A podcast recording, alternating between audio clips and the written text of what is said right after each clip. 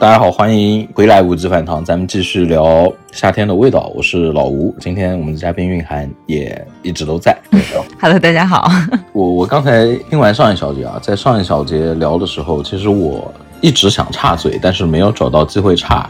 那天燕如跟我提这个话题，说关于夏天的味道，我第一个反应是黎明的有一首歌，就是那个嗯，I love you，你会否听见吗？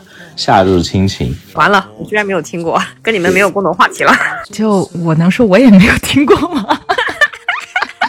就是没事，可能是我跑掉了。没事啊，不不，就是可能黎明黎明的歌我真的听的特别少，就是你我只认识他的帅脸，啊，对对对，就是可能对于我们来说，黎明他就是个演员，他就是一个偶像，就是那个年代的偶像。可能你要说他的歌的话，我应该一两首吧，可能最多了。但这首歌我是真的没有听过。就是想完了夏日亲情以后，这首歌是说什么的？对啊，就是为什么你会想到他呢？因为我对刚才那一段那个旋律啊，我一直印象特别的深刻。这首歌其他的部分我都不会，但是这个旋律一直冷不丁的就会在我脑子里面蹦出来，然后我每天就在就会单曲循环这一句，后面我接不上，我很痛苦，然后越循环我越记得，这个这就变成了一个死循环，所以所以那天一下子想到就是这一句歌词。好，但是呢，马上我又想了一下，夏天的记忆对的味道，对于我来说嘛，啊，昆明人嘛，夏天应该吃什么？吃蘑菇呀，对吧？吃野生菌的季节。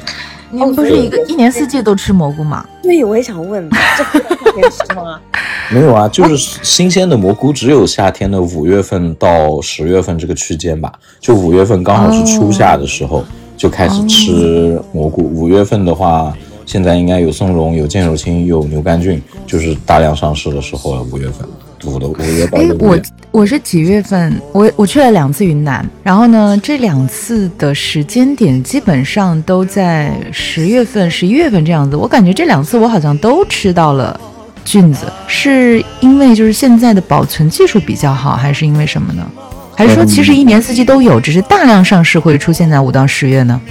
对，大量上市是五到十月，还有就是你如果是十一月左右去的话，刚好到了那个就是产蘑菇的尾巴，对，因为十一月份还没有开始正儿八经的冷下来，但是呢，产地就会变得非常的稀少，只有云南比较靠南的一些地方。还有一定量的少量的产出了，但是昆明附近、玉溪附近的话就没有了，而且每一个季节它的分布就是品种的分布也非非常的明显。五月、六月、七月大概是剑手青和牛肝菌，还有青头菌这三种大量上市的季节。到了八月份的话是干巴菌和鸡枞大量上市，还有松茸。嗯、到了九月、十月、十一月，基本上就只有干巴菌和那个叫松露。只有这两种了，然后十二月天冷了嘛就没有了。十二月吃到的菌子大概率都是冰鲜，然后一直放到那个时候的了，就不是先采摘的了。哦，我我问一下，就是干巴菌是是干比较干吧，所以它叫干巴菌吗？呃，这这这，哎呀，好难形容啊！那个东西长得好奇怪呀，就是像像一坨干掉的柴火一样的吧，烧过一个柴火。那果然是因为这个比较干吧，所以才叫干巴菌。对它，它反正 不太像一个蘑菇的形状，它没有蘑菇那种标志性的就是菌盖，然后伞状的那种啊不是那个形状的，它是，而且而且长长的时候，它会混很多的泥土啊、松针啊什么的在里面，好吧，比较难就是你形容，长得很奇怪。你们，我问一下，你们云南人就是呃是去会会去早晨去菜场买，然后自己采的几率高吗？就是如果说你是住的附近有这种地方的话，你们会去自己采吗？呃，一般不太会，因为这些野生蘑菇的生长环境其实都是在那种真的是深山老林里面吧，就没有路都没有路进去的，你是不停的拿着一个棍子就拨开杂草，然后去走出一条路才能够进去采蘑菇，大概是这样的状态。所以其实城里人去采蘑菇，我觉得是一种生活体验啊，就不太可能自、哦自己去捡采来吃，很难的。但是以前以前应该。就是自己去采，就像南京吃野菜，以前都是自己去采，然后现在应该都是去菜场买野菜野菜，但是也是在菜场买，跟你们这个菌子是不是差不多？嗯，差不多。但是我自打我有印象开始，在昆明附近采蘑菇的，其实都是住在离城区比较远的那种山脚下面的那些农民，他们可能半夜三四点就去采蘑菇了。因为蘑菇它开放的速度是很快的，如果早晨不采，到到当天的晚上，它可能就吸掉了，有的品种就变成一滩水，它就结束了它短暂的一生了。所以，所以一定是天不亮的时候，三四点就得上山去采摘。采摘完了以后，大概七到八点就赶紧拿来早市，就把它卖掉。然后有的是卖给贩子，有的他就自己摆摊就卖掉了。嗯，但是现在贩子越来越多，那些贩子会直接堵在人家的村口上，去把蘑菇收走。所以农民当天采的很新鲜的蘑菇，很少见到农民自己到城里面卖的情况了。现在很少了。其实跟我们这边的一些蔬菜是差不多的类型，所谓的野生的一些蔬菜，可能会有人会去采摘它，然后都被收走了。就像那个呃，就是很呃香椿头，对香椿头，其实呃好像现在种植的还是少的，大多数就是哎谁家有棵香椿树，然后会去长一些，到了这个时候了把它采下来，可能会被别人收走，或者自己到嗯菜场去卖掉。对这个时令的，就这这成分也很大，去卖一阵。但是这个云南的呃夏天的味道，可能是这种蘑菇的鲜味吧，蘑菇和潮湿的泥土混合的这种气味。嗯，对。你不是南京人吧？我不是，我是北方人，我是山西人。我老公是城南人，算是南京的媳妇儿。然后这这几年的话，也也比较熟悉南京的这些啊菜式啊，生活习惯了。真的，你像那个什么芦蒿啊、香椿头，都说在我的点上，都还。你像我们夏天的这个感受，可能是跟跟这个西瓜呀、跟蔬菜在一起。那么云南人可能有一份更加独特的菌子的味道。那那个范总，你有没有就是比方说在夏天跟菌子发生过一些故事，或者说跟医院的急诊科发生过一些故事？有没有躺过板板？什么什么白伞伞，什么什么红杆杆，什么说的是那个红色的那个小蘑菇嘛？然后吃了会会会会看到幻觉，会看会看见小人吗？会见小人吗？有见过小人吗？嗯，我没有过这样的体验，我我只有过我一个朋友出现了一次，他跟我形容的是这样：他们当时跑到应该是玉溪市下面的一个县级市，叫义门县。义门是云南非常出名的一个蘑菇的产地，野生菌产地。他们去那个义门县去吃了菌火锅。也不知道吃了什么东西。当他们开车返程回昆明的时候，他在路上就不停的在走 S 型，然后同行的人就问他：“你为什么在走 S 型？”然后他说：“我觉得路上有很多锥桶，就是那个路障一样的那个东西。”哦哦哦。对他一直在躲，然后大家发现哦，他好像中毒了。然后就把赶紧把它换下来，这个是我身边人亲历的一个症状比较轻的，剩下的嘛，就是因为我妈是医生，他们医院里面有时候会来这种中毒的，好多就都就来生再见了，你知道吧？哦，这么恐怖。好有呃是有点夸张，就因为那个微博上可能他们会以一种调侃或者是对搞笑的方式来呈现这件事情，甚至还编了一个这种就是顺口溜，让我们觉得，让我们觉得啊，好像呃一个云南人如果没有见过小人儿的话，他的人生是不完整的，让我们觉得好像这件事情是很稀松平常的，但事实上很多人为此付出了很惨痛的代价。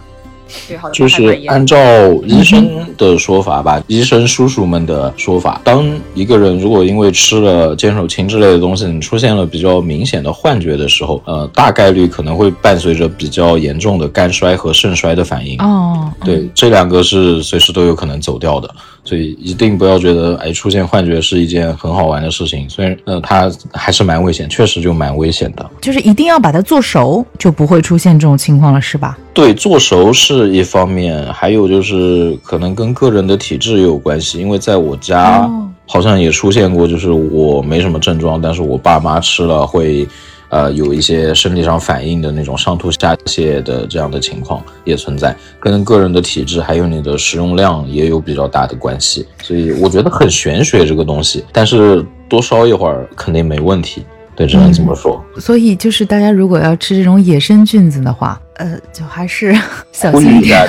不太不太熟悉的，千万不要自己做，真的。对对，不要自己烹饪，很危险。饭店里吃吧。对，去那种比较有保障的，就像我们这个江浙地区吃河豚一样，千万不要自己在家，就是人家送你什么两条野生河豚，我来杀一下烧一下。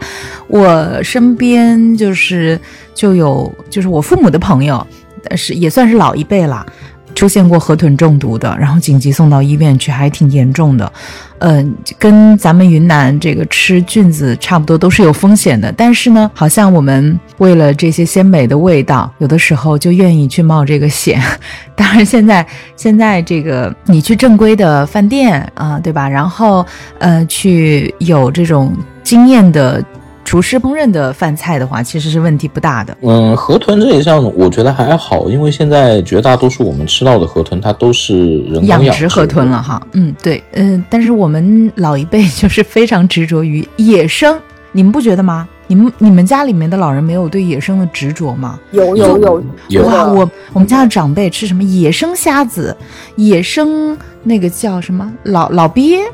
呃，野生鱼哇，非常非常的执着，他们就觉得这种东西它就是比养殖的有营养。但是我每次都会跟他们讲，我反反复复的跟他们讲，你们知道这个野生它是在哪儿养的吗？它那块水是不是干净？是不是重金属不超标？你能保证吗？不能。所以野生的我们就不要吃。既然现在都能够去人工养殖，然后很好的控制它的呃这个生长环境，就不要去冒那个险。是的，我们家是我们家是执着于那个呃，就是什么。野野生，比方说野生蓝莓提取的维 C，然后野生什么东西提取的维生素，这个方向我们家是。中国人对野生真的很执着，天然，然后什么样怎么样就很那个。嗯哼。呃，我想讲的就是在我们在我们家是我爸对这个的执着程度是比较高的。就我吃到的很多奇奇怪怪的食材，都是对，反正都跟我爸有关系。我自己反而不太能找得到。包括我小时候喜欢去逛菜市场，也是因为菜市场有某几个老头，他们就是会去那种嗯没有人看管的鱼塘去电鱼也好，或者打鱼也好，经常会带来一些非常奇怪的物种，纯野生的那种。所以那个小时候我就会觉得，哎，像动物园一样，就是这样。我爸也很喜欢这一个。我个人的话，我个人一般般，我一般不太会去碰那种就是生长地不太明的野生动物，因为首先一点嘛，我觉得寄生虫这个东西你说不好的，就是食品安全方面的。还有就是，我觉得它们毕竟是野生的动物，它是属于自然的一部分，不应该随便去剥夺掉它的这种生命，它跟养殖的就完全不一样了。这件事情特别的残忍，我有点不太能接受。虽然我是一个厨子，但是嗯。虽然你是一个厨子，虽然你手刃了无数小动物，但咱们是一个尊重生命的厨子，是不是？是的，就是就是就感觉可能对自然这方面还是有我对自然的感觉和对这种养殖的这些呃动物看法不太一样。我有时候会觉得养殖的很多动物，它可能。更多的是作为食材去看待它的，但是野生的小动物，我会觉得它们真的就是自然的一个部分，不应该随便的去剥夺它们的生命啊。虽然有一点双标了，OK，whatever，嗯。